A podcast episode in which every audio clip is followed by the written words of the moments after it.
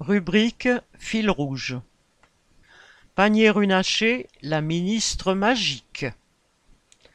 Agnès Pannier-Runacher, ministre de la Transition énergétique dans le nouveau gouvernement, laisse sceptiques les défenseurs de l'environnement. Il note par exemple que sa famille a fait fortune avec un groupe pétrolier opaque, Perenco, accusé de préjudices écologiques en République démocratique du Congo. Jusqu'à présent ministre de l'Industrie, dans le cadre d'un forum patronal en octobre 2021, elle avait osé déclarer, citation, Vous allez donner aux jeunes la fierté de travailler dans l'entreprise, la fierté de travailler dans l'usine pour qu'on dise que lorsque tu vas sur une ligne de production, c'est pas une punition, c'est pour ton pays, c'est pour la magie. Fin de citation.